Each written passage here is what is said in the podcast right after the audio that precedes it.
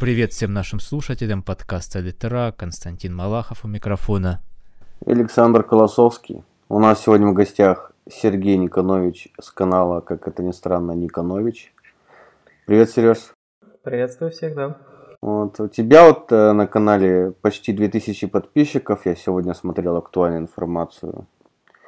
И судя по, все, по всему, что я тебе знаю, у тебя есть съемки, ты делаешь какие-то фотосъемки, обзоры там на разные книги.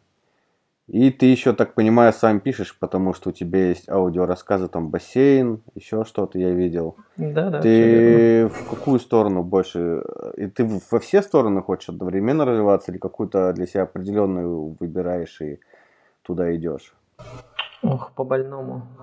Ну, конечно, хотелось бы развиваться в сторону литературы, но взрослая жизнь и все такое, приходится работать, и работаю я фотографом, доставать деньги, я умею вот этим путем. И приходится очень много сил вкладывать в это. Просто потому что, как ни странно, это тоже творческая профессия, она примерно черпает силы из того же источника. Вот. Как бы... Mm, то есть у тебя получается, что ты творчески себя отдаешь, и, твор... и не остается тебя уже на прозу, я так понимаю, да? Да, да, очень немного силы, немного времени на это остается, как бы раньше было больше. Вот. Канал завел, да, чтобы... Да, на самом деле, я уже довольно плохо помню, это было довольно давно. И он далеко не сразу стал работать. Ну, тоже в том числе, чтобы как-то расшевелиться, и в том числе вот сейчас дошло до того, что я начал выкладывать какие-то свои вещи уже. Угу. Я просто как вообще увидел, я у тебя, я вообще литобзор в основном сейчас смотрю, а, Сережу, и если мне очень не могу заснуть, очень сильно не спится, я включаю, как эту женщину зовут, которая написала этих фанатов, она еще по, по старой это, штуке все. Да, я Юлию Волкодав включаю, и мне хорошо под нее засыпается. Она так ровно говорит, без всплесков, и все, я хорошо так засыпаю, норм. И, в общем-то, я мало кого смотрю, потому что другие они вот ударяются либо... А, еще пере, э, переулок контрастов могу посмотреть, но тоже mm-hmm. не, не так часто. Но остальные не все либо именно, именно убиваются, либо по как это называется, по фэнтези, либо по фантастике, вот так вот прям. Мне вот прям вот фэнтези прям вот не особо интересно вот слушать и смотреть. И вот как-то твой, как-то мне попался в рекомендациях, по-моему, твой обзор на чувака какого-то, который тоже канал есть. И он написал какую-то книгу, где там все плохо, что-то там сеть какая-то упала, там какие-то зомби, что-то там. То ли ты его редактировал, то ли что. А, все понял, да, да. Что-то такое, вот. И потом уже я начал смотреть твои обложки вот эти все. Даже я упоминал. Да, я, я видел. В подкасте. Потом еще я уп- упомянул твой же канал, когда мы обсуждали бестселлеры, как написать бестселлер, там у тебя такой разбор здоровый, минут, наверное, на 40. Ну, в целом, в целом-то интересный канал. У тебя как вот э, аудитория подписывается там быстро, как или очень медленно все идет. Просто по нашему, по моей группе, например, я вижу, что активность вроде бы как есть, но почему-то как-то так вот по одному-два человека иногда подписываются и что-то пока я анализирую, что происходит и что с этим делать. А у тебя как с этим? Да, да, то же самое, как бы, причем ну, очень медленными темпами. Э, примерно одни и те же люди досмотрят. И э, не знаю, я уже много чего анализировал, но я не совсем понимаю, как это и что делать с этим всем. Ну, мне кажется, мне кажется, мне кажется, тут ситуация очень понятная, даже, ну, очень понятная. Когда Саша рассказал мне, кто у нас будет гость, конечно же, я зашел на канал посмотреть на видео. Вот когда передо мной открылась mm-hmm. стена, в принципе, все стало ясно. Примерно, как и все говорят, у тебя твое видео смотрят где-то процентов 10 от твоих подписчиков, среднее число твоих просмотров. Не считая видео, в которых тема какая-то очень общая, например, как написать бестселлер. Да, да. Там сразу несколько тысяч. Все это к тому, ну, есть ну, и теория, выкладки, что контент сейчас меняется. Тот самый вот легкий дофамин, когда говорят человеку, вот с одной стороны мы тебе положим листик с текстом, а с другой стороны листик с распечаткой с Инстаграма. И большинство людей, неважно, он там умный, не умный какой, он посмотрит на картинки, потому что они воспринимаются легче. И, собственно, все идет к тому, что больше информации, которая легче воспринимается, которая короче, которую можно во время завтрака посмотреть, еще где-то. И поэтому твои 30-минутные видео я вот посмотрел, одну, они интересные, вопросов нет, но они узкие, а, к сожалению, та аудитория, которая генерирует вот эти вот десятки тысяч и сотни, кон- и сотни тысяч просмотров, она не придет. Вот, к сожалению, вот так вот. Да, я понимаю. А, и сам, конечно же, грешен в том, что иногда смотришь какую-то ерунду и так далее. Да, я понимаю, но как бы я и пытался что-то на регулярной основе делать и что-то другое, но самому не особо интересно, самому не особо хочется вот какой-то такой прям совсем э, развлекательный, хотя мне кажется, что он довольно развлекательный контент. Ну и особо я тоже как бы не смотрю, хотя есть огромный книжный сегмент на ютубе, особо не смотрю, потому что для меня неинтересно тоже все одинаково. Просто человек на фоне шкафа с книгами рассказывает, ну я вот это вот прочитал, ну вот это вот мне понравилось, вот это не понравилось, как бы неинтересно. И оно просто еще, понимаешь, видно, что ты человек, ну как, как говорили раньше, ты человек интеллигентный. Это видно сразу. Вот, возможно, я такой. У меня есть тоже канал, но я там больше по писательству советы стараюсь давать. Иногда там какой-то обзор влеплю, ради хайпа, разумеется. Вот, и поэтому я не делаю никогда видео, знаешь, разнос какой-то. Хотя мог бы да, специально. Фигня, да. Вот есть канал Анкл Шурик, да, которого знают все среди mm-hmm, обзора. Mm-hmm. У него 100 тысяч подписчиков. И они резко начали расти. Когда, обрати внимание, это тоже аналитика такая простейшая. Когда начались вот эти вот там насмешки над Олегом Роем, какие-то вот эти едкие комментарии, то есть, ну, никаких тайн. Это понятно. Ну, да, да. Э, Олег же тоже сделал э, хайповое вроде бы видео на мятную сказку, но он там ее не обосрал. А он наоборот э, якобы она с глубоким смыслом, потому что подана в формате сказки, а сказки из древнейших времен хранили себе код и так далее, там вот такое вот. И что-то я не вижу у него взрыва какого-то там. Так на- надо обосрать. Сережа просто обосрал так, как уже, наверное, никто не обосрет, мне кажется. Он сжигал ее даже там на видео, рвал и сжег. Вот это было прикольно. Хотя я на самом деле не могу понять, вот, э, вот Олег, он либо он настолько хорошо владеет сарказмом, что я уже не... Вот Анкл Шурик по сравнению с ним, мне кажется, вообще какой-то младенец, если это сарказм все. Если он просто прикалывался. А если он серьезный, ну что вот «Мятная сказка», это «Голос поколения», это кирпичик в стене, который он вырвал там и так далее, вот это все он рассказывал. Это, не знаю, это он сарказм, это он угорает или в самом деле так? Вот для не меня знаю, вот, чтоб наш гость понимал, мы сейчас говорим, есть такой канал новый, называется Политрия 3, и mm. вот у человека да, такой, такой стиль, непонятно, он серьезно или нет. Мне кажется, это может быть его фишка именно для Ютуба. Когда смотришь, вот вообще непонятно, то ли он скажем так, сиронизировал, то ли на самом деле так думает. Ну, это, да, это называется постерония, то, что сейчас везде и как бы... Во-первых, я смотрел этот канал, я не ну, не конкретно про мятную сказку, я другие смотрел видео, в том числе про сборник рассказов 7. Вот. А, и я не увидел там какой-то такой посторонний. Я, мне казалось, что там везде довольно адекватно на серьезных щах это сказано. И просто пару слов про короля посторонней, это Мэдисона. Мне кажется, что просто в какой-то момент э, такие люди перестают восприниматься, ты просто не понимаешь, когда он говорит серьезно, когда нет. То есть он уже захочет сказать что-то серьезное, но никто не воспримет это, потому что все привыкли, что любая информация подается в виде иронии. Мне кажется, что Олег не похож на... Вот мне вот он напомнил э, героя из романа «Портрет Дориана Грея», где там чувак, он просто наблюдал за людьми. Он вбрасывал информацию, Э, что-то говорил и наблюдал, как они будут реагировать, что они будут с ней делать. И когда Олег вбросил э, нам в общий чат отзыв о мятной сказке, что это сильно жизненно еще что-то там, что-то очень короткое. У него была рецензия прям, но написано так было. И мне казалось, что он бросил посмотреть, что мы будем делать. Мне кажется, он экспериментирует в чате. Он только раз, ну-ка, а вот если я вот так вот сброшу, хоп, что они скажут, посмотрим. Ну, вот как-то вот так вот мне кажется иногда. Так что я буду дальше смотреть, что Олег говорит. Но, блин, мне просто не верится, что человек мог так хорошо об мятной сказке. Вот ты как, кстати, Сереж, к мятной сказке это сам Я даже не трогал это дело, на самом деле. Ну, смотрел, начинал даже смотреть, то есть пару обзоров каких-то, но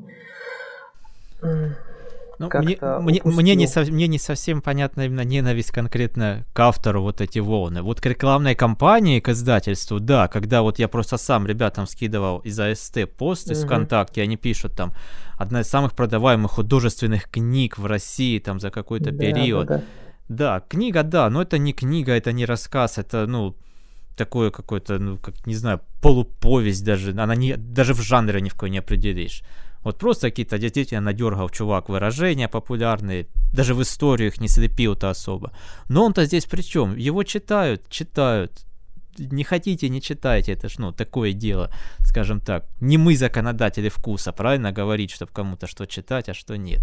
Вот как это подают издатели, да, это, конечно, может быть обидно сказать, что вы, блин, кого-то там закапываете, а вот такое вот поднимаете. А к самому чуваку, ну, какие претензии, блин не читали бы, да и заглохло бы это все.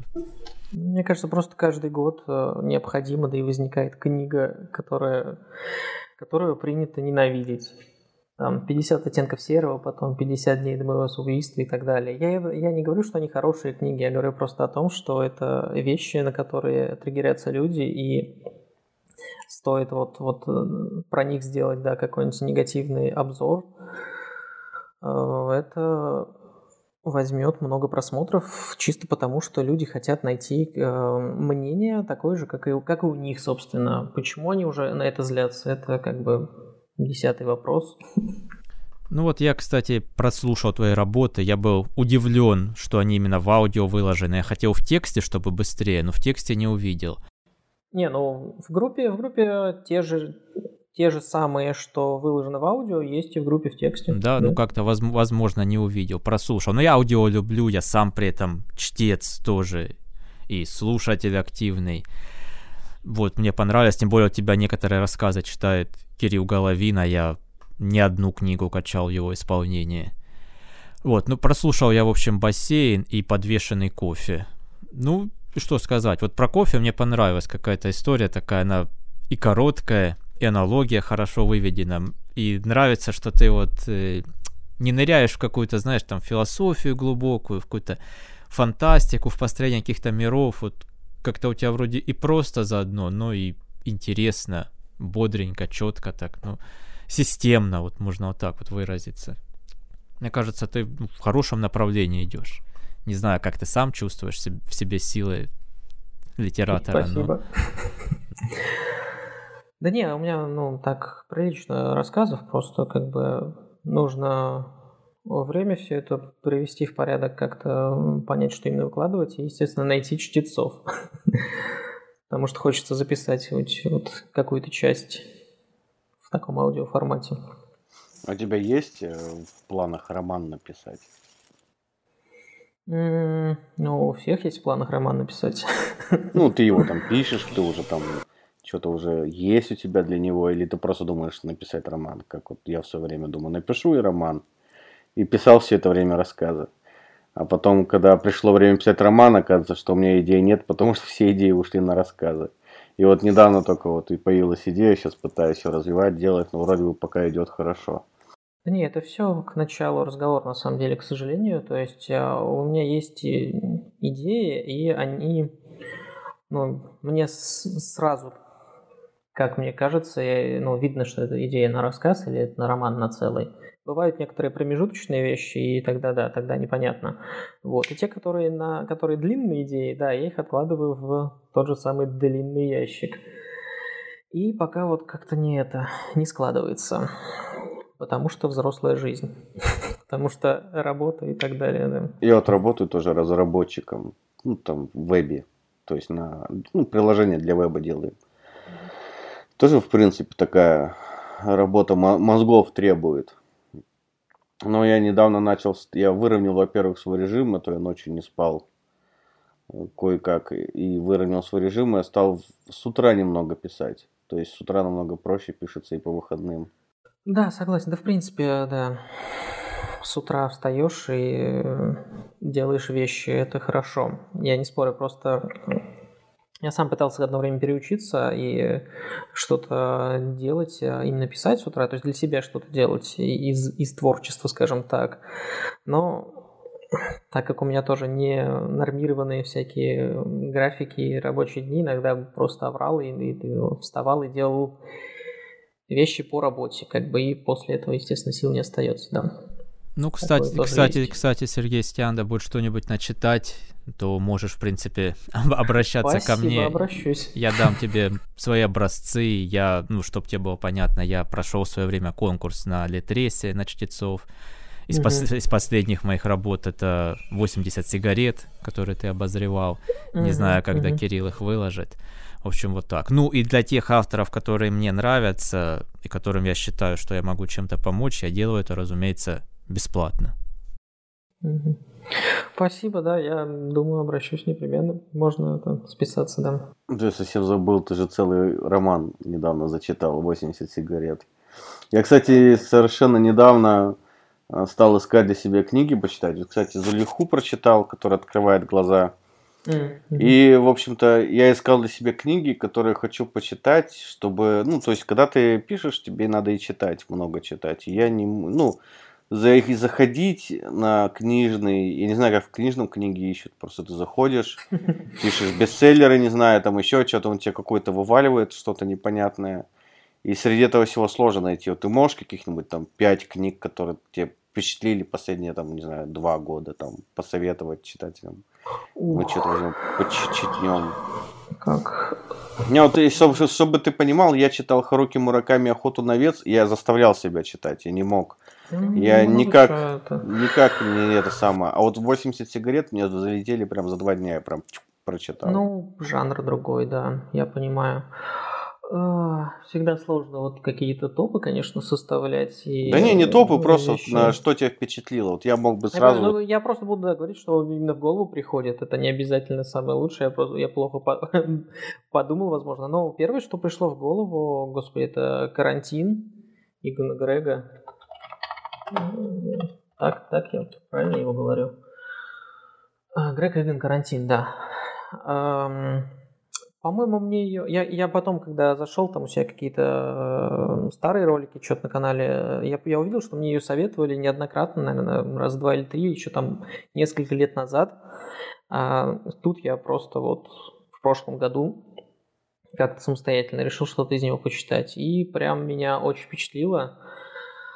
Причем мне казалось, что эта книга, ну, она имеет определенный порог вхождения, там про квантовую физику, про все вот это вот. То есть такая твердая научная фантастика, как э, сказано в одной э, рецензии, что об нее можно голову сломать. Ну, в смысле, настолько твердая, что лоб расшибить можно. Очень интересно там именно, именно мир будущего. А, во-первых, трансгуманизм, у людей повсеместно есть э, всякие имплантаты и так далее, улучшения, скажем так, э, в том числе и в мозге. Они интересно описаны. На все это накладывается детективный сюжет, и плюс к этому накладывается то, что этот мир э, лет там сколько-то, 30-50 назад наша, наша планета Земля, только будущее, но в этом мире лет 30-50 назад, я не помню сколько точно, исчезли звезды с неба.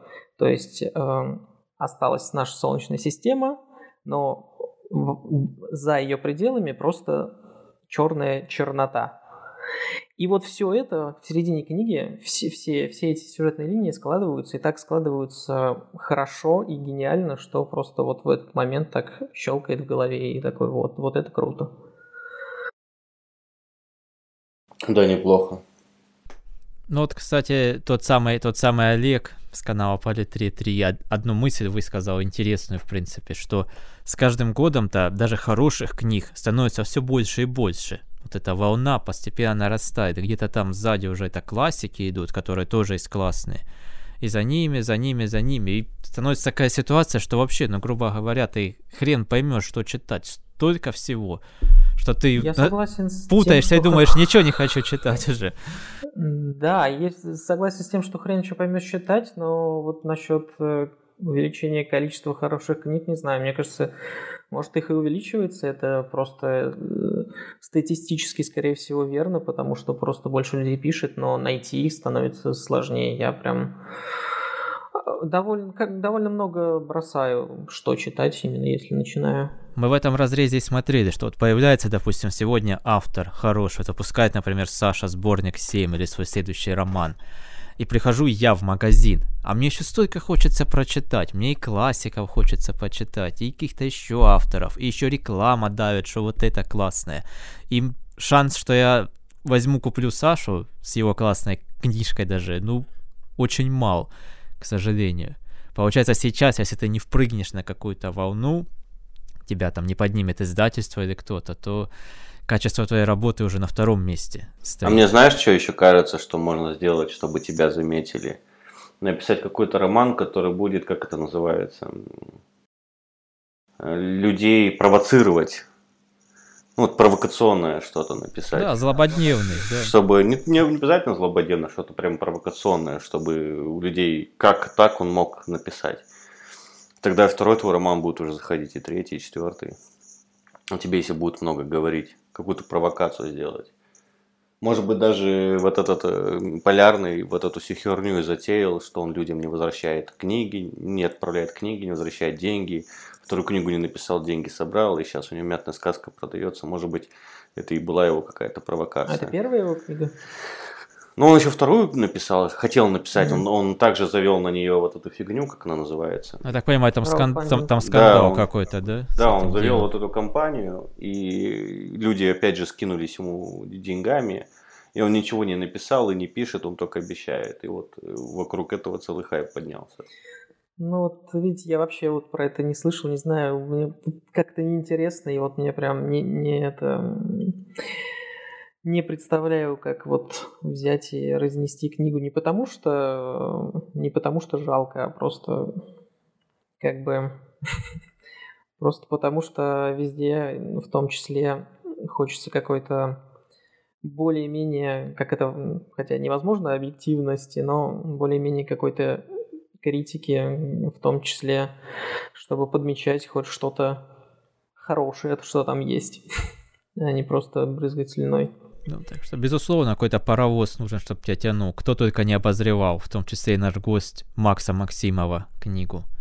Помог же ему YouTube-канал, чтобы даже, даже в книжном она лежит в магазине, она же в бумажечку завернута, написано. Да, да, да, это в том-то и дело. Сейчас вот прям э, очень много блогеров пишут книги, потому что это, мне кажется, ну, это просто дополнительный способ монетизации. Это дополнительный просто заработок, роялти. Да и сами издательства просто наверное, выходят на них, я ну, не раз слышу. То есть многие даже отказываются именно блогеров, потому что они говорят, ну, я типа не вывезу, я что я напишу. А многие, ко многим прямо обращаются, говорят, давайте вот вы напишите книгу, мы ее продадим. Ну, мне кажется, приходить э, в, ну, в мир литературы ради денег вообще как-то ну, не стоит. Это как, как, ну вот. ладно, может быть не только ради денег, я понимаю, но просто и, наверняка, конечно же, там есть еще и амбиции, это понятно, но видно, что это человек, который, ну, обычно, да и на том же Максе Максимове и так далее, но видно, что это человек, который, ну, не пробовал до этого писать. Ну, я смотрел просто, у него Щеглова брала интервью как бы на расстоянии. Видимо, она записала свои вопросы mm-hmm. на видео, отправила ему, он записал свои ответы, и как-то они нарезали. И вот он э, говорит, что ну, он много изучал, читал, как писать книги и все остальное, прежде чем написать свой вот этот первый, ну, из трех повестей ему книгу выпустил. Uh-huh. Вот. И как бы сейчас он, э, насколько я понял, он продвигает такую тему, что у него уже все, я так понимаю, романы будут короткие, шесть авторских листов, ну такие недороманы. И он говорит, что так сейчас и надо, потому что люди привыкли к поглощению информации, Вот ВКонтакте маленькие посты, там маленькие посты, картинки, вот это вот все. И такие же маленькие короткие истории надо подавать людям. И тогда, типа, ну, они будут их поглощать, и толстые романы уйдут в прошлое, потому что, ну, типа, там, не знаю, Стивен Кинг Оно и так далее. Вот и как сам думаешь, а, уйдут в прошлое нормальные романы, допустим, на 12 авторских листов, и останутся в половину меньше, 6 авторских листов. Причем у него такая история, так понимаю, молниеносная, ну, 6 авторских листов. У меня сборник рассказа 3 авторских листа. Да-да, да, там даже видно, что книгу ну, искусственно просто увеличивали размер шрифта, видно, что расстояние, интервал побольше и так далее, чтобы она ну, до рентабельного размера на 300 страниц выглядела. Ну, мне кажется, прям, конечно, не уйдут, да.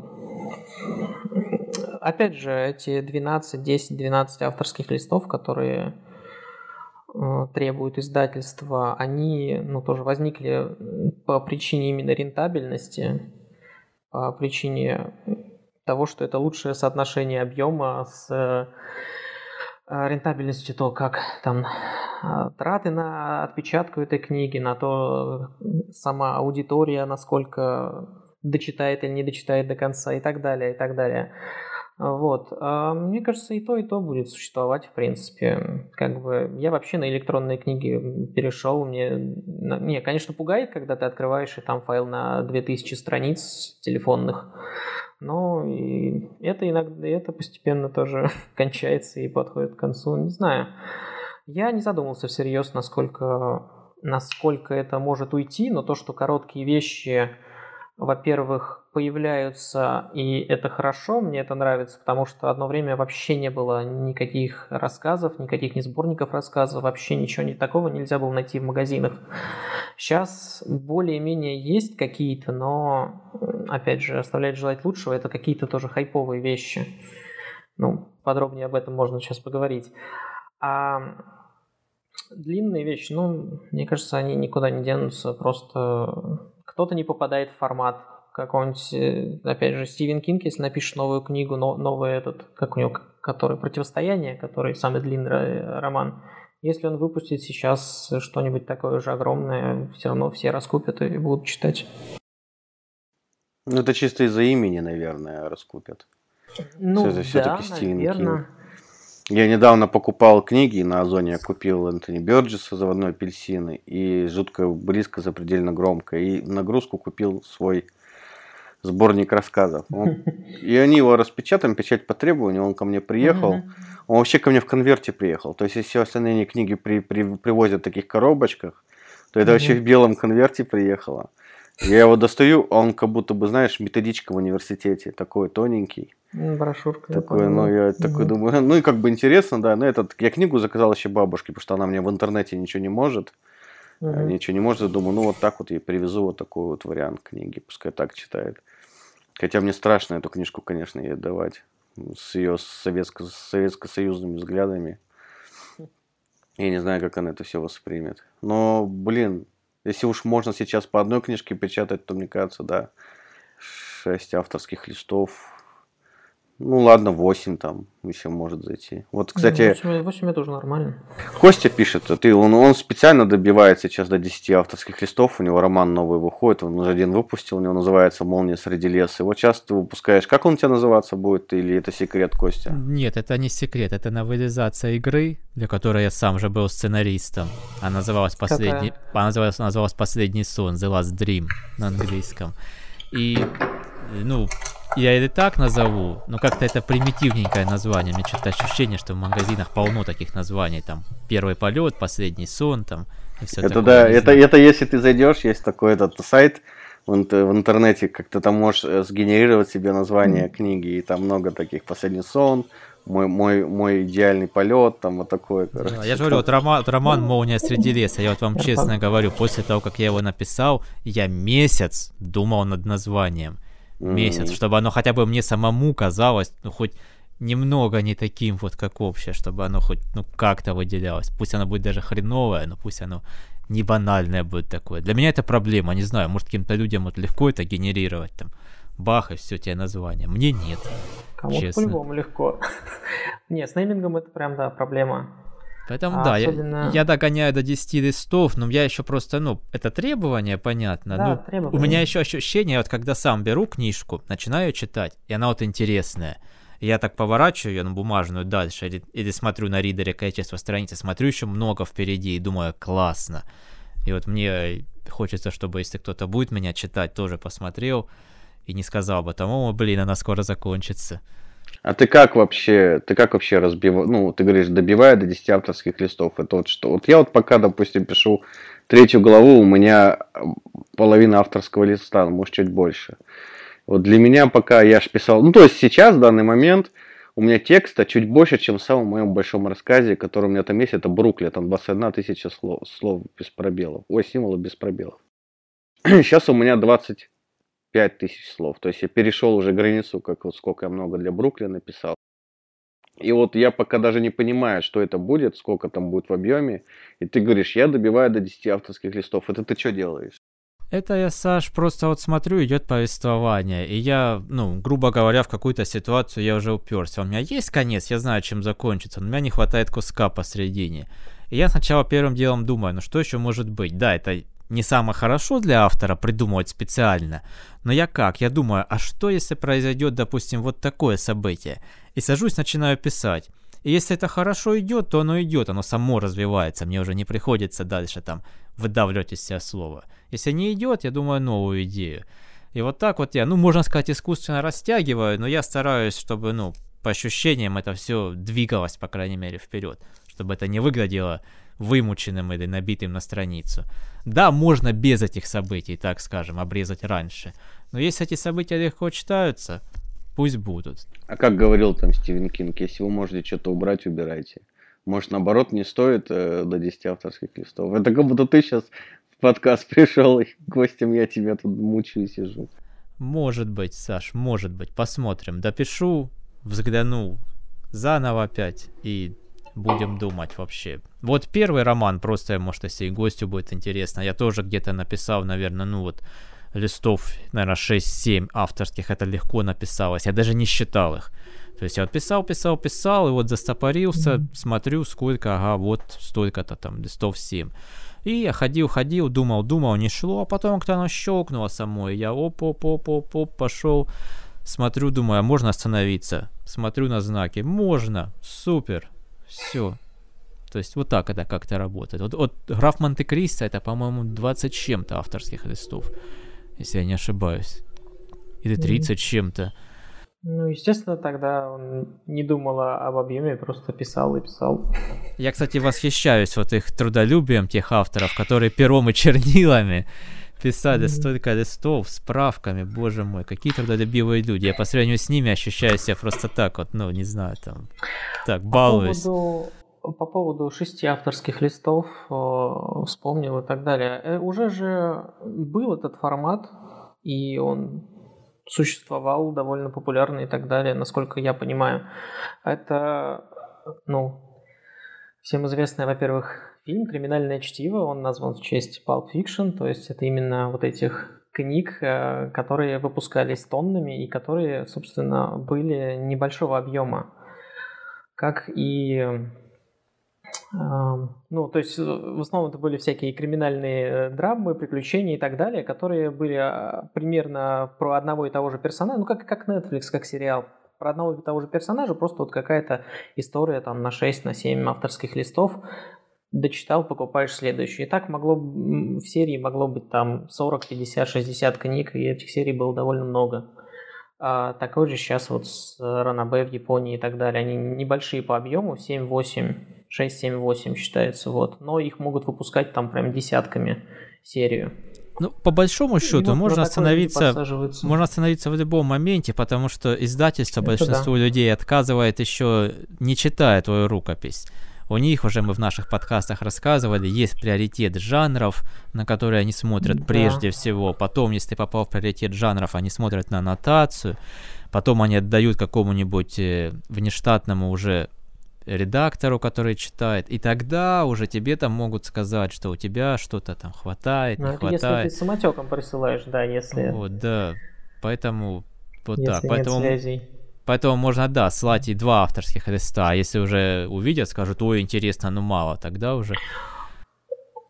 Вот, я слышал, что э, в других странах вот так вот происходит. То есть человек может написать начало и отослать, и типа сказать, вот я могу дописать, если вас заинтересовало.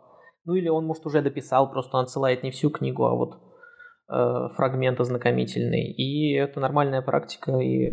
Ну вот я могу тебе вопрос задать, кстати, вот относительно а. тематически. Есть мнение такое, вот ты как читатель, что западные издательства, они сейчас более какие-то смелые, там больше в каких-то жанрах экспериментируют, больше всего выпускают, а у нас больше чуть-чуть зажались, продвигают только чисто жанры, которые денежные, найти какую-нибудь прозу тяжело, авторов не пропускают, там, и все такое. Вот ты как думаешь, сейчас литературы больше интересной западной или отечественной? Ну, для тебя, по крайней мере, само собой. Если вот так еще формулировать вопрос, то да, наверное, западный. Более интересно мне. Вот. А так, по поводу всего этого, мне кажется, что это не только сейчас в литературе, это мы на кино можно посмотреть, какие у нас фильмы снимают. То есть только то, что по-любому окупится комедии и военщину. Какие-то другие проекты особо боятся, не дают денег и так далее. Вот ты можешь мне назвать сейчас российского современного научного фантаста? Хорошего, научного такого крепкого. Ну... Да, вопрос сложный, да? Нет, не настолько научный, ну типа, я не скрываю, я люблю Лукьяненко как бы, не знаю, многие его не любят, но для меня это именно, во-первых, очень, очень легко читается. То есть я, наверное, я читал практически все, кроме самых вот самых первых работ. И, ну, и в том числе я там слушал и так далее. Я вот знаю, что вот если это вот будет книга Лукьяненко, то вот э, э, есть определенный там э, я знаю, что на ближайшие там 8 часов или сколько там я буду читать эту книгу, слушать, все, все будет хорошо, все, меня все будет устраивать, особо не будет никаких претензий. Насчет научности тут уже, конечно, другой вопрос, но у него были довольно интересные идеи. Вот это вот, э, наверное, уже не последняя, но вот, которую я обозревал порог книга, меня удивило тем, что там, ну, были отсылки к, определенным современным научным более-менее представлениям и исследованиям, вот, хотя как бы все это всегда смешивается с его фантазией. Ну, я имею в виду вот на Западе, вот ты, ты называл вот Грега Игана, там Питер Уотс, ну, вот да, такие вот прям. Я не, я не думаю, что у нас никто ну, типа это не пишет. Хард, хард, хард Да, кто-то же мог написать про российские реалии, я уверен, пишет там, где там российские ученые или какие-нибудь участвуют. То есть, ну, я думаю, что люди это пишут, но этого нет в магазинах. Не, мне кажется, не пропускают просто, а самому продвигать очень сложно. Да и, ну, это, конечно, тоже специфичный продукт, скажем так. То есть, ну, понятно, что они хотят, чтобы это купилось и нашло своего потребителя, своего читателя. Я просто сейчас вспомнил, как пример, я летом же тоже участвовал в этом конкурсе «Будущее время» рассказов, и там, когда объявили результаты, естественно, появилась э, сотни лю- людей, которые гениальные, но несправедливо засуженные, они стали там на, ну, в группе этого конкурса свои рассказы публиковать. И там было парочка таких, которые вот просто ты открываешь, и там ложный вакуум, всякие просто физические термины тебе просто вот так в лицо а, кидаются, и это просто написано так, что это приходится продираться и сложно сложно это воспринять. То есть, э, мне кажется, еще автор должен быть такой, чтобы он понимать, как это сделать так, чтобы это было интересно, а не это, безусловно, это, это, в люб, это, это в любом жанре, я тебе могу сказать, абсолютно в любом так должно быть. Ну, кстати, ты вот затрагивал тему рассказов, я тоже тот человек, который любит рассказы, который их ищет, вот Саша знает, я читаю рассказы mm. с таким же удовольствием, как и романы, то есть, действительно, ты говорю, в магазинах ситуация изменилась сейчас. Появилось больше, считаешь, интересного всего? Нет, неинтересного. Я сказал, что появились... То есть я раньше вообще не видел сборников рассказов. Ну, либо там один-два. Сейчас я их, ну, побольше увидел, но, опять же, это все довольно специфичные вещи. А, и, может, сейчас опять все пошло на спад. Но просто одно время вот мне показалось, что их в магазинах стало больше. То есть именно выпускали сборники. На, насчет того, какие это уже сборники, это другой вопрос. Вообще ничего из этого мне, ну, скорее всего, не было интересно, но сам факт, что их число увеличилось. Но, к сожалению, это как, ну, как мне кажется, в рассказах авторы бывают иногда, ну, честнее, это какие-то идеи более ярко выраженные. Ну, потому что в романе, я думаю, тоже многим из них приходится вокруг идеи уже настраивать что-то вокруг. рассказ что-то такое, знаешь, более чистое, более, может, простое и быстрое. Но с рассказов никто не начинает свой путь в писательстве, потому что издательство, опять же, даже западное, оно, ну, скажем так, не, не очень хочет вкладываться в продвижение рассказов. Ну, это как-то не да, так да. серьезно. Поэтому вот такая вот есть дилемма. А я рассказы люблю, всегда их читаешь, там, хоть Кинга, хоть еще кого-то из любого жанра. Смотришь, думаешь, глянь, человек идеи такие генерировал на самом деле. Неплохие. Все, и вот так вот и бывает. Вот из последнего могу сказать, я покупал сборник Тед Чан. Фантаст.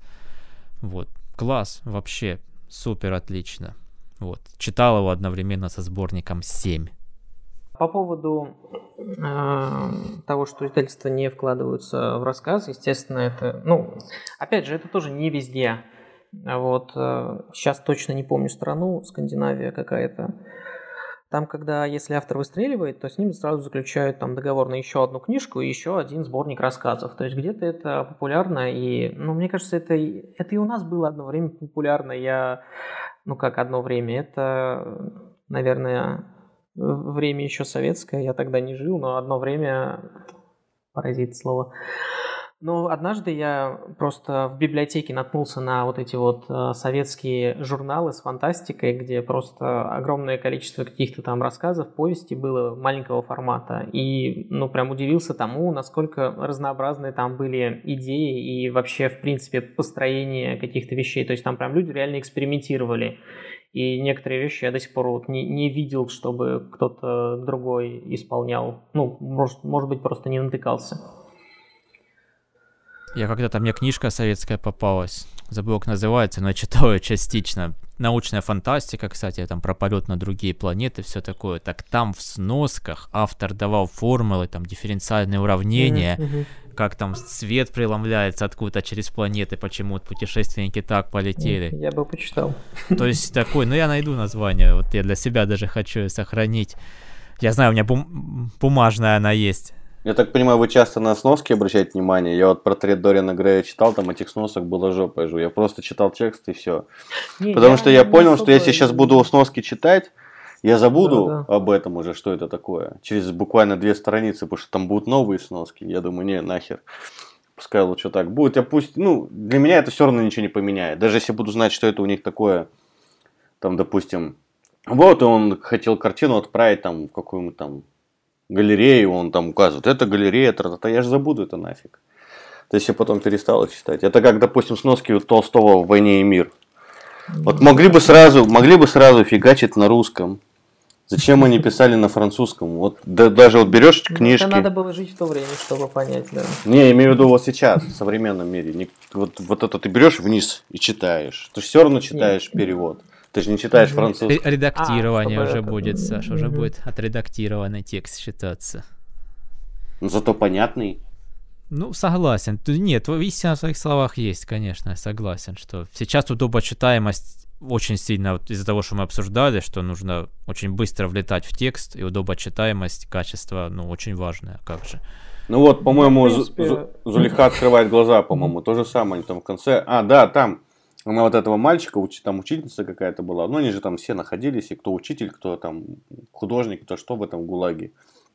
И они тоже на французском вот разговаривают и вниз носки. Я думаю, ну вы что, я мое? Вы зачем это сейчас сделали? Я почему внизу читаю и вверх-вверх возвращаюсь глазами? Зачем мне это надо? Ну да, спорный такой момент. Даже я в принципе считаю, что текст э, должен быть такой, чтобы без единой сноски понять понять его целиком. То есть они могут какие-то дополнительные вещи давать, но я тоже отвлекаюсь, я тоже особенно меня кто это придумал, когда сноски именно в конец книги э, засовывать, чтобы именно там э, листать это, смотреть в конец. Это вообще зло. Ага, кстати, кстати, по поводу Зулихи. Там вот эти все Умбурлеки и Тимберлеки, вот эти все, которые у нее там, они, кажется, были в конце книги прям перечислены, я даже не знал. Я читал просто вот эти вот Улум там, да, вот это, помнишь, Костя? Да, да, да. Я вот это все читал, я даже не думал, что в конце, оказывается, есть их перевод – Я просто читал, как оно есть, и воспринимал это как ну, данность. Ну, нормально, вот видишь, да, и нормально, нормально. И нормально зашло. Зачем они вот на самом деле этими сносками? Ну, там, сноски это не, как не, бы не, не обязательно. Могут быть, да. Они могут э, дополнительную информацию давать, но сам текст должен строиться так, чтобы его поняли, и если человек читает абсолютно без сносок. То есть они могут давать дополнительную какую-то информацию, но надо постараться построить так, чтобы это было понятно, даже если ты не будешь ее читать. Да. Возьмем даже Стивена «Наше все Кинга», вот у него роман «Оно», а он же любитель как раз вот деталей мелких, отсылок, ну, которые эпоху описывают. И у меня вот роман «Оно», там где обложка, где мальчик с шариком стоит. Там сносок тоже вагон, особенно по рок-группам он постоянно ссылается, по именам музыкантов угу. и все такое. Тьма, да, то можно не читать это, они ничего не несут, но много работы кто-то проделал. Не знаю, я тоже сейчас, например, пишу, и у меня там есть группа. Я упоминаю, что человек э, наушники вставляет, садится и все, и замыкается в себе. Там Short Paris группа называется сейчас. Она такая странная, если вы слушали. Не слышали, послушайте. Вы, например, у них был недавно и выходил сингл, называется «Страшно». Если послушать эту песню целиком, вы офигеете от какофонии, которую они вам в уши толкают. Но у них такой своеобразный стиль. Но я же не стал там ничего тоже с носками упоминать. Не знаю, ну может быть, если я стану знаменитым, и через 200 лет будут печатать мою книжку, то, наверное, эту сноску сделают. Это, эта группа была основана там-то, то-то, то играла в таком ну, да. жанре. Наверное, вот так и сделают. Ну, это для этого и делается, да. Хотя это особо погоды не меняет. На самом деле, я для чего указал? Я там указал эпиграф, э, потому, там как у меня эпиграф звучит? Потому и страшно, потому и страшно, потому и страшно, потому и страшно. Черт пари, страшно. Да у них припев такой. Я не для того, чтобы эпиг... почитали этот эпиграф.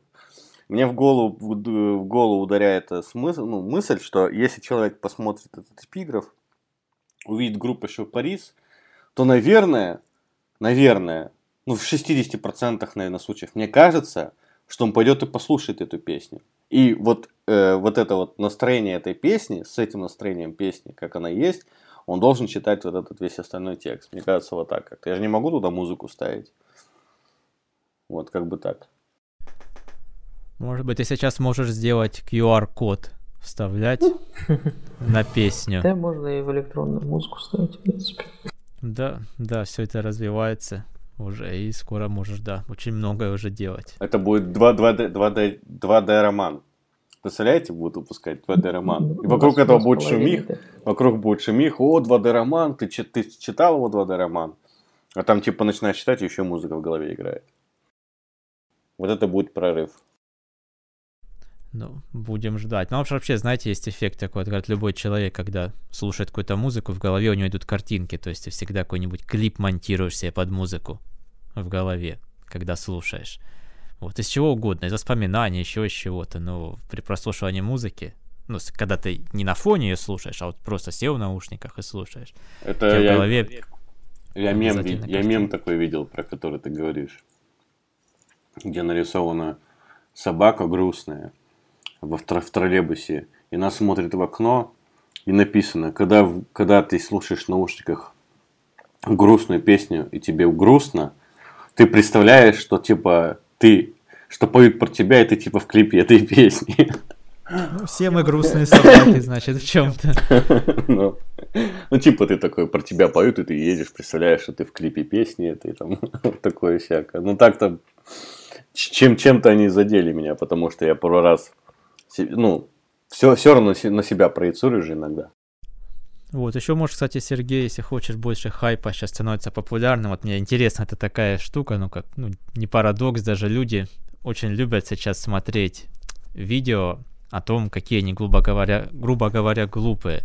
То есть есть же вот рассуждения или там наблюдения ученых вот о том, что контент становится короче, о том, что люди, ну, в чем-то тупеют по сравнению с нами, то есть идет к тому, что будущее поколение, оно может иначе воспринимать информацию и жить по-другому. Это не значит, что хуже. Но по сравнению с ними мы там будем какими-то супераналитиками. И все. И столько комментариев под этим видео. Да, вы правы, да, конечно, я вот... А на самом деле большинство людей, получается, такие есть, про которые это видео рассказывает. Так что... Это они, это они говорят про современную молодежь, которая не, ну, которая туп, ту, тупая, да? Ну, даже ну, не то, что молодежь, да. а да, вот про этот вот, ну, они говорят, этот вот легкий дофамин о том, что он приучивает тебя полистать ленту, вот тебе нечего делать, ты берешь соцсети, листаешь ленту, потому что это, потому что это быстро тебе приносит какую-то информацию ты на это подсаживаешься, у тебя полностью постепенно, особенно если в раннем возрасте, у тебя уходит аналитическое системное мышление. Ты уже не думаешь, что, как и зачем делать. У тебя просто есть источники какой-то информации тебе интересной. Понимаешь, просто, ну, мне просто, я сначала подумал, ты говоришь про современную молодежь, которые типа старые все считают тупыми, но мне кажется, современная молодежь, она не тупая. Ну, вот просто она, к этому. просто она по-другому смотрит. Да, на... по-другому, по-другому. По сравнению с нами, я же говорю, если мы вот как-то, ну, ну, так скажем, мы так поколение более старое, еще там как-то вот можем длинные видео смотреть, там, да, какие-то аналитику, любить все это самое главное, все вот что-то находить в себе, какую-то философию искать, складывать сквозь склад ума, это как-то формировать все, то у них просто другой подход. И поэтому мы можем выглядеть по-разному. И, ну, у каждого в глазах, конечно. Для них э, мы будем какие-то там, ну, чересчур заумные, для нас они тупые. Но им же жить в своем мире, понимаешь, и в их мире. Да, так, их, также, их про нас, также про нас да. говорили предыдущее поколение, что мы тупые. Но однако все нормально. Просто не все могу понять. Я не могу понять одного, как можно смотреть, например, такие видео короткие, типа, что будет, если разрезать раскаленным ножом там кусок масла что будет, или там вот эти 10 часов режу воду ножницами, и там он 10 часов режет воду ножницами, видео ну, такое. Никто, никто же 10 часов не смотрит это, это просто... А есть блогеры, которые, есть блогеры, которые смотрят Но это. Он, смотрит, он смотрит специально для того, чтобы... Он смотрит точно так же, его тоже никто не смотрит 10 часов. Он записывает это видео для того, чтобы на него кликнули, полистали и закрыли. И так кликнуло миллион человек. Вот и все. Это понятно, зачем делается. Не, ну я бы не стал подписывать подписываться, например. Я просто смотрю, я просто на 10 часов он смотрит. Ну, это при, при желании каждый может сделать просто. Ну, да. Вот, в том-то и дело. Я просто человек потратил 10 часов жизни при просмотре ну, видео, вот, которые и... просто нарезали 10 часов. И то это тоже надо потратить время, чтобы сделать это ну, видео 10 да, часов. Ты хочешь зайти и посмотреть на такого человека, потому что а, в реальной жизни тебе такие люди не встречаются, как и в реальной жизни ты не видишь раскаленные ножи, режущие все подряд. Это, ну, не, не быстрый разговор, почему людям это нравится, но это в том числе и у этого есть и биологические, я думаю, причины.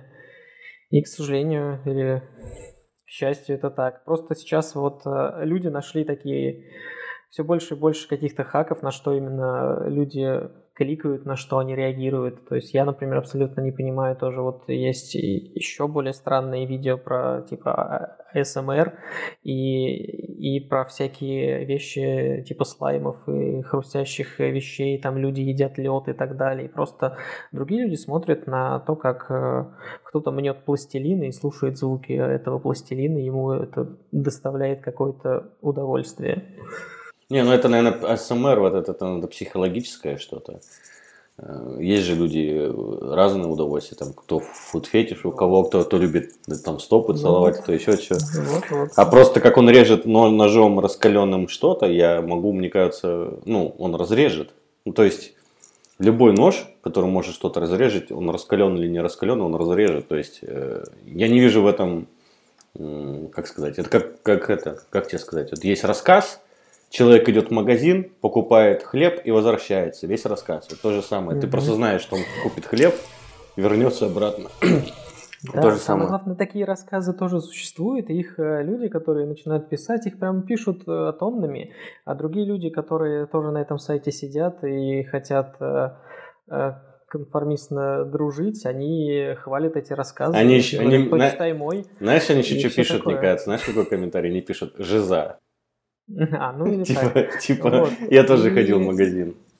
И я за собой, например, я анализировал, обращал внимание, иногда прям приходится то есть прям первое побуждение, ты если его не отловил, то у тебя первое побуждение кликнуть на это видео, а что будет, если нож будет резать арбуз раскаленный, просто хочется посмотреть, как это, и надо определенные усилия приложить, чтобы себя остановить или не остановить. А именно, чтобы кликнуть на видео, где какое-то название там лекции и так далее, даже если я знаю, что я хочу это посмотреть, тоже приходится приложить усилия, чтобы вот, ну окей, сейчас я вот полчаса буду смотреть вот, вот за этим. Ну хор- хорошо, давай по-другому, смотри. Я в тренды вообще не залажу, Потому что я знаю, что там мусор. Но э, э, вот так вот, смотри, в трендах появляется видео, что будет, если разрезать раскаленным ножом арбуз. И ниже бассейн, аудиорассказ. И вот если люди это, то есть это вот творчество, не творчество, да? И вот то есть и тебе будет ли обидно, что если твой, э, которому ты приложил больше усилий, больше времени, тут в самом деле какой-то процесс шел, и там просто человек снял, раскалил нож, разрезал все, все видео. Будет же обидно, что если э, вот вон то говно наверху, оно получает просмотры, а бассейн почти нет. А, да, но, к сожалению, мир несправедлив, и это так работает, и это вот как бы не на таком вот чувственном уровне первом, что ох, как несправедливо, сейчас там вот все люди смотрят говно, я вот понял буквально недавно. Так на самом деле тоже везде происходит, там вот я просто к своей профессии и так далее, что самые там дорогостоящие э, фотографы, они тоже не самые лучшие, скажем так. На любом, как мне кажется, мега крупном концерте любой звезды в зале, там, если там, не знаю, 6 тысяч, 20 тысяч на него пришло, всегда в зале есть человек, который поет э, лучше него, но на сцене другой человек. И это происходит по определенным причинам. Не, ну там-то ты приклад... там-то он не приложил усилия, чтобы стоять на сцене, а ты прикладываешь усилия, чтобы стать писателем. То есть в этом разница. То есть ты пытаешься дать контент, то есть хороший, я, а люди просто режут говорил, ножом. Что, к сожалению, к сожалению, нет прямой зависимости между количеством усилий и успехом. К сожалению, это так. Ну вот, я об этом и говорю, что здесь вопрос творчества самого настоящего и не творчества. То есть даже та же самая мятная сказка, он приложил усилия. То есть он сидел и писал. То есть это тоже нелегко вот это написать. То есть э, там почти каждый абзац можно, в принципе, как, как э, ВКонтакте вот эти цитатки засовывать, в принципе. Ну, много очень там на цитаты можно разобрать. Он специально же сидел и это придумывал прям сидел и придумывал, придумывал, придумывал. То есть он не просто как бы в Сирии напиши мне книгу, она ему нафигачила. То есть как-то ну, так вот.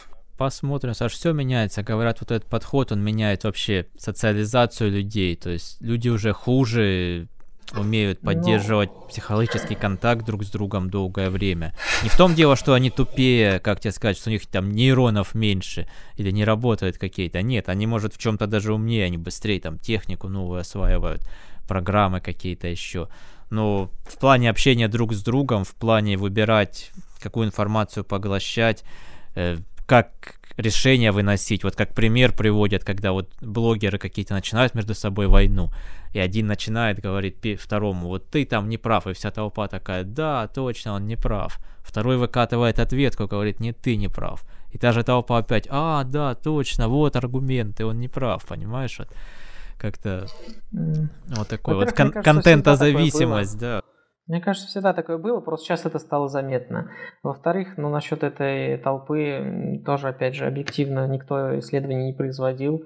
Просто видно, что масса комментариев, но видно, не видно одни и те же люди или не одни и те же люди. Я не знаю, прям кто-то кто считал или нет. Мне кажется, что в том числе э, сейчас в чем преимущество, чему учит интернет, это все-таки все-таки проверять информацию. Все-таки э, люди, ну хоть, хоть как-то минимально, я не знаю, э, либо просто учиться на ошибках и так далее. То есть те самые более аналитичные, более умные э, люди старого поколения, э, зайдя в интернет, они, скорее всего, тут же купят какой-нибудь циркониевый браслет и пройдут по ссылке, потому что если по ней не пройти, через час ваш Windows заблокируется и схватит какие-нибудь вирусы. Как бы тут ну, это ты уже, про, ты уже про опыт говоришь, что человек, который ну, не знает, да. что в интернете могут так обманывать, он заходит и обманывается. Немного рисует просто опасность еще в том, что человек, по-моему, если я не ошибаюсь, до 25 лет где-то формируются нейронные связи у него в голове. И, собственно, грубо говоря, чем ты, чем, чем ты его до 25 лет накормишь, как ты его приучишь до 25 лет, вот свой мозг думать, решать, все. Вот такой ты будешь примерно дальше. Ну, это не совсем верно, но плюс-минус да. Но в смысле мозг меняется в любом случае в течение всей жизни, переучить можно, просто будет сильно сложнее. Ну да, естественно, потому что ты начинаешь спадать. Я просто, ну, себя вспоминаю, ну, мне вот в мае будет 37, я просто вспоминаю себя там в 22 или там в 20, ну, это же два разных человека. То есть сейчас я, конечно, считаю, что я поумнел сильно, тогда я был, скажем так, не особо опытен в жизни и умен. Но я был намного сильнее в плане обучаться чему-то новому, стремиться. У меня энергия была бесконечная по сравнению с тем, что у меня есть сейчас. Я просто мог день и ночь что-то делать постоянно и ничего. Не, но если сейчас... мне кажется, если ты кажется, мне кажется, если ты будешь постоянно учиться, то тебе легко будет учиться. Вот я в процессе обучения уже нахожусь лет, наверное, 5. И я не вижу проблем. Вот, например, я переучился с PHP на JS. JS совершенно другой язык, и фреймворки там работают по-другому. Я, в принципе, очень удачно, то есть я не самый ну, тупой вот видишь, я же за что и говорю, ты держишься в этом, ну, в ритме в этом, сумел сохраниться, вот, и идешь пока в нем, тебе легче, в какой-то возраст определенный ты в него вошел, и он тебе помогает, собственно, катиться дальше вверх, наверное. Ну, это очень небыстрый, непростой разговор, который требует определения того, во-первых, в принципе, что такое умный человек и так далее. И я просто не люблю таких голословных выводов там про и объединение там типа вот все поколение и так далее, и так далее. Как бы разные люди есть. И... Я просто, знаешь, иногда вот, ну, меня иногда вот так резало и взгляд, и слух. Я в аспирантуре учился два года после университета, а аспиранты ну, ведут иногда лекцию или практику студентов. И приходили студенты, которые, ну и Саша сейчас тебе, наверное, историю расскажет. И приходили студенты, которые вообще ну, говорили, я просто вот, я говорю, зачем да, ты да, пришел да. сюда? Да не знаю, ну а почему Причем нет, э, просто люди так. тебя буквально там на, на пару лет, а ты, ты думаешь, что это их поколение, а, ну, они говорят просто абсолютно странные вещи. Да, я говорю, ну я хоть, говорю, меня компьютер захватил в свое время, мне это интересно было как-то учиться, ну нахрена ты пришел? Ну иди просто чем-то, сейчас тем более время такое, там, будь там фрилансером, не знаю, там, кем хочешь. А помните, помните Снейл Кика? Он же тоже на программиста учился. Он сказал, знаете, почему пошел на программиста? Потому что я думал, что будет легко. Вот, может быть, вот этот парень, про которого ты рассказываешь, он думал, что будет легко. Ну, может быть, может. Не, ну просто спрашиваешь, ну как, вот даже почему ты там, у тебя ничего не получается? Зачем ты пришел сюда? Чем ты, кем ты хочешь стать? Да не знаю, ну был факультет, конкурс небольшой. Все, ну а что нет, похожу. А это, кстати, может быть даже не его проблема, может быть его родаки, родаки, родаки заставили. Быть, нет, так такой Иди туда, учись. Не один. Что ты да. тупой такой и так далее. Конечно, Он пошел. Не один. И как бы это тоже это абсолютно разговор не про мне кажется, не про веяние, не про влияние и так далее.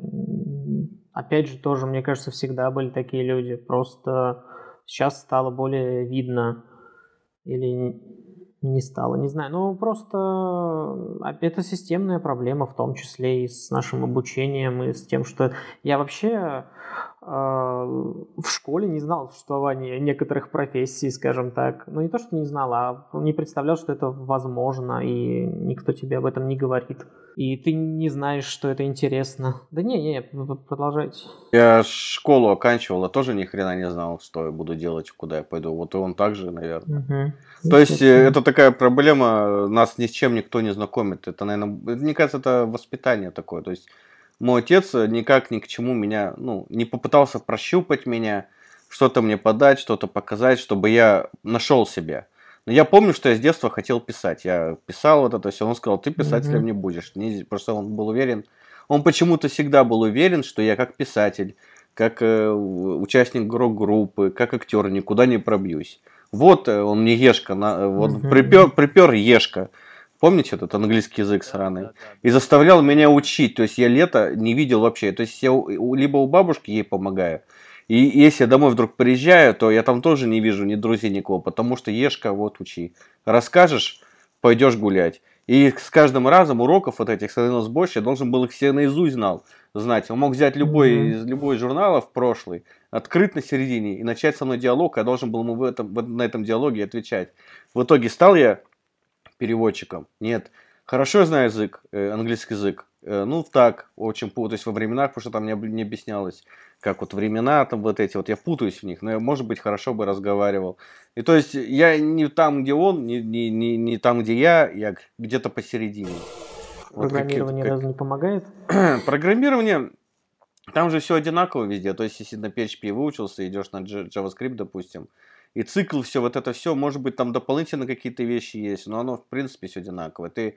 И еще очень сильно развращает Google переводчик ты начинаешь, хочешь как-то обозвать переменную, ты просто забиваешь русские слова туда, он тебе выдает э, варианты, ты просто берешь вариант этот. Если что-то ты не понимаешь в технической литературе, ты берешь просто вот весь кусок, всю статью вырезаешь, вставляешь. Google переводчик и на ломаном английском более-менее как читаешь. Вот, то есть как-то так. Я хочу пойти на английский язык обучиться, но он, во-первых, дорого, а во-вторых, очень много времени, и в-третьих, я не знаю, что сейчас будет. Но я вот как бы уже, в принципе, предполагаю, куда дальше пойду, потому что хочется как-то еще больше зарабатывать. Ну, то есть, меньше уделять времени работе, зарабатывать больше, и, соответственно, я буду и писать. Писательству смогу больше время уделять. Получается сейчас совмещать? Ну да, я как бы, в общем-то, я на Питер сейчас работаю. И работаю а с 12 до 8. Долго, ну, как, как долго времени в таком режиме сейчас получилось? Ты про получается. что? Обучаться и... Про, про... Нет, не про совмещение работы и регулярного писательства.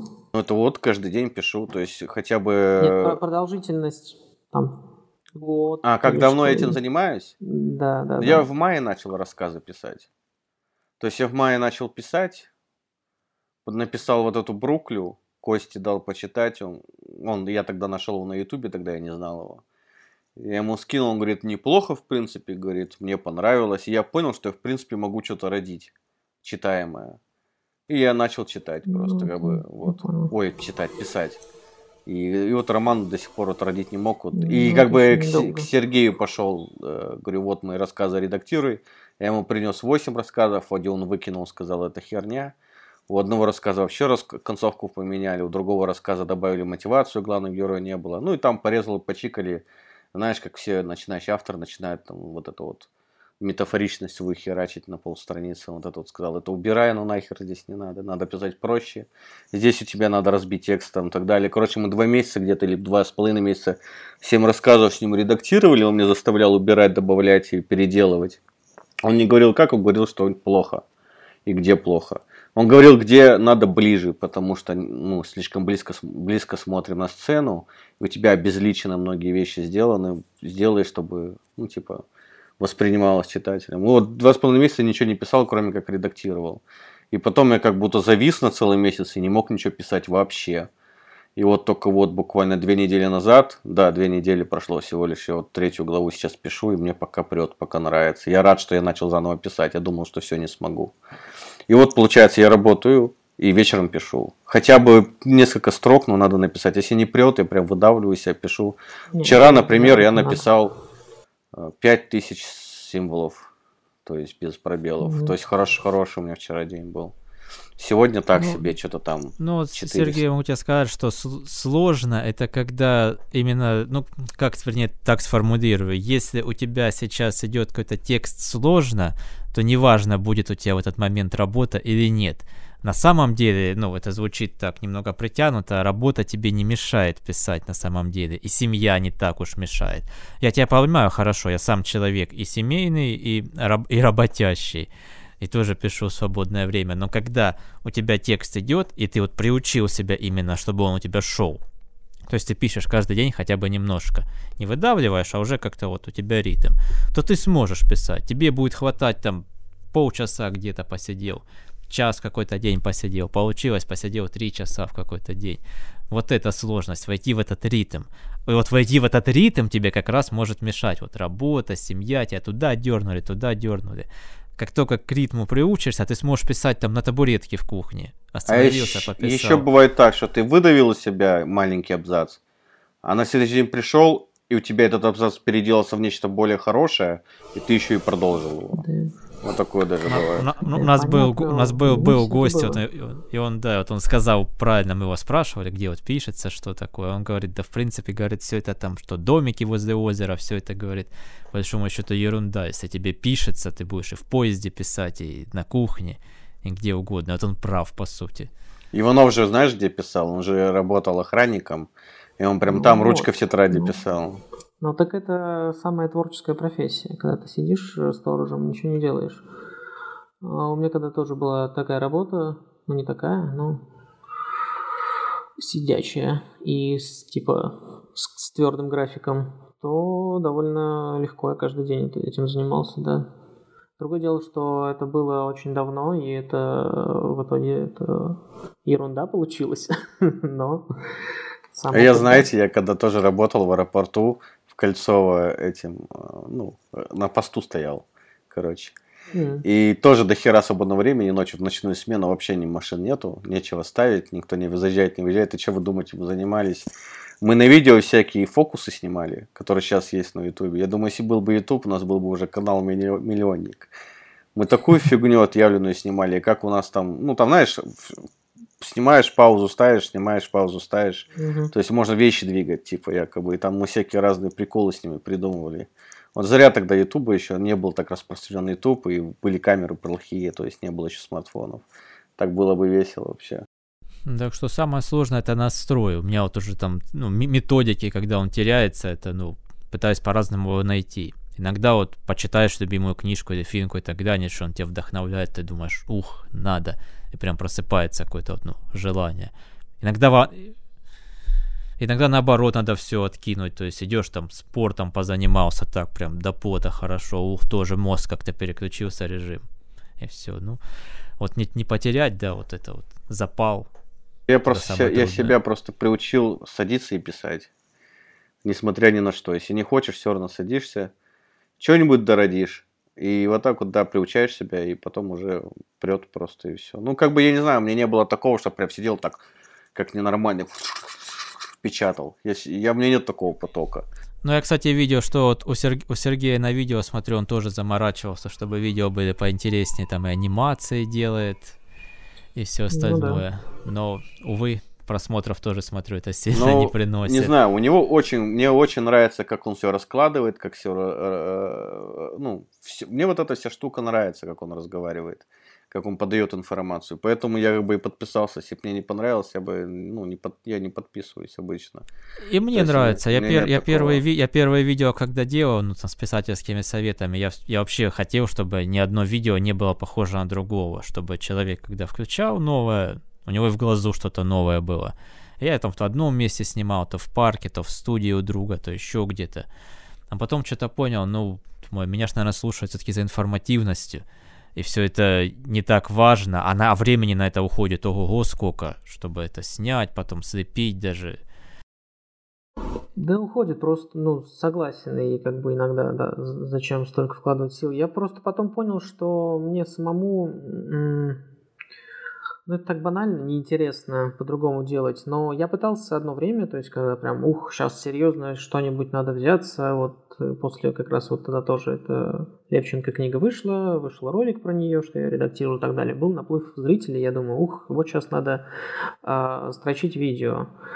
Не помню, получилось или нет, но один период у меня был, когда я там прям каждую неделю выпускал и так далее. Но в итоге они получались э, такие, которые мне не очень нравятся. То есть то самое, что я говорил по поводу стоишь у шкафа и рассказываешь э, на 8 минут что-то, как бы мне просто не, не нравится в итоге, потому что я смотрю, они, они тоже отнимают время, они тоже, э, в общем-то, их надо делать, э, отнимают твое время, а потом сидишь и думаешь, блин, вот вместо этих там видео можно было бы сделать одно интересное, а не типа три не особо интересных.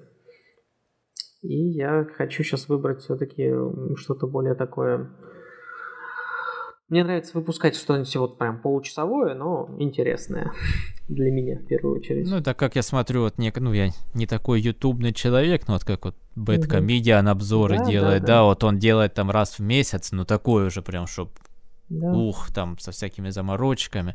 Все, это, в принципе, самый нормальный режим. Ну, как на ТВ, да, передача там раз в неделю или раз в месяц, вот что-нибудь такое. Я тоже. Но, увы... То, что Ютубу это абсолютно не нужно, да. не нравится, это да. понятно. Сейчас вообще ж, если ты не выпускал какое-то время видео, он тебе даже в ленте не покажет. В общем, mm-hmm. надо зах- заходить конкретно на канал к человеку и смотреть. Ага, у него вышло новое. Я, я это обнаружил, не знаю, наверное, месяц назад. Или два, не помню. К чему эти колокольчики все были? Я думаю, что не все начали доубить этот колокольчик? Колокольчик, ну какая разница? Ну я ж в ленте увижу видео и все. Нет вы колокольчика, потом понял – когда мое видео, ну, с моего канала у меня же не появилось, я думаю, не понял, что такое. А потом осознал. Мне, мне кажется, это все дело в том, что они хотят э, как можно меньше нагружать сервер, потому что нужно постоянно выдавать какую-то какую ленту, и чтобы запрос не был очень тяжелый. Не-не-не-не, это, это ж это тренд, это умные ленты эти, они... Это как раз, мне кажется, появилось из-за того, что, ну, как они продвигают, что это для удобства людей, что просто люди там некоторые подписываются там, что в других там, во всяких инстаграмах и так далее, прям на тысячи аккаунтов, и им выдается только то, что они чаще лайкают, только то, что они чаще смотрят. Ну, не знаю, вот лента, мне кажется, тупая самая. У... Лента, мне кажется, совершенно тупая. Я один раз посмотрел какое-то видео, которое связано с тем, как риф, 10 рифов металлики, что-то такое. И он мне неделю пихал каких-то чуваков, да, ко- да, да, которые да. разные. Ну, это не один тоже чувак, а разные. Я, я, меня не интересует, меня не интересует. Нажимаю, все равно и пихает, и пихает. И думаю, господи, успокойся, чувак. Я один раз посмотрел. Как я говорю, смешно сказать, но вы замечали, что когда вот в каком-то мессенджере ты пообщаешься на какую-то тему с друзьями там в Дискорде или еще где-то, а иногда даже если голосом где-то там, то где-нибудь ну, в, фейс... где-нибудь в Фейсбуке, mm-hmm. да, потом взлетает контекстная реклама, исходя из твоего разговора. Не, вот у, у вот меня уже, контекстная конечно... реклама взлетает, если я что-то искал в Яндексе. Типа я в Яндексе, да. по поводу того, что, возможно, телефон да. слушает, да. Слушает, да слушает. Я не, не знаю, насколько, да. Слушает, чат, чаты слушает. Ну. Вот э, давай поговорим в Дискорде в следующий раз про то, как закопать труп. Нам будут предлагать лопаты? Нет, нет, нет. Поговорить, не знаю, о том, о, о там каком-нибудь фильме, который выходит или что-нибудь. Но его и так могут рекламировать. Тут как бы вот... Ну да, здесь надо, надо что-то такое. узкое. Да, про, про... Тем не менее, уже иногда так, когда, ну, посмотришь вокруг будущее уже наступило, вот фраза, да, самая точная, наверное. Ты в книжках об этом читал, что насколько все вот это вот все мониторится, там подставляется, все, оно все это уже работает вокруг на самом деле тебя. Так ну что, мы уже на час двадцать наговорили, чтобы не был да. файл большим. Да, хорошо, хорошо. Так, ну что тогда, будем заканчивать, угу. чтобы был и наш подкаст тоже такой не сильно длинный а то мы обо всем этом рассказывали, длинный наговорили. Ну что, Сергей, я от себя пожелаю тебе удачи, желаю тебе не столько подписчиков, сколько интересных именно зрителей, побольше тебе просмотров, комментариев, чтобы у тебя там все бурлило и жила твоя вот эта вот среда. Вот. Всяческих тебе успехов. Надеюсь, и литературных мне понравились твои рассказы, я послушаю другие. Так что пиши, будем ждать. Вот. Ну, все. За этим всем. Пока. Всем пока-пока. Всем пока. -пока.